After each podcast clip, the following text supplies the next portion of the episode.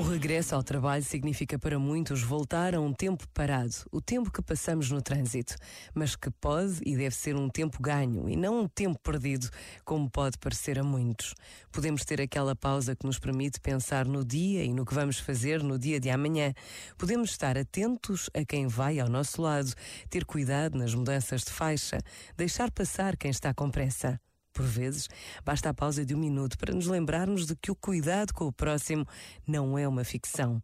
E Deus espera o melhor de cada um de nós. Pensa nisto e boa noite. Este momento está disponível em podcast no site e na app.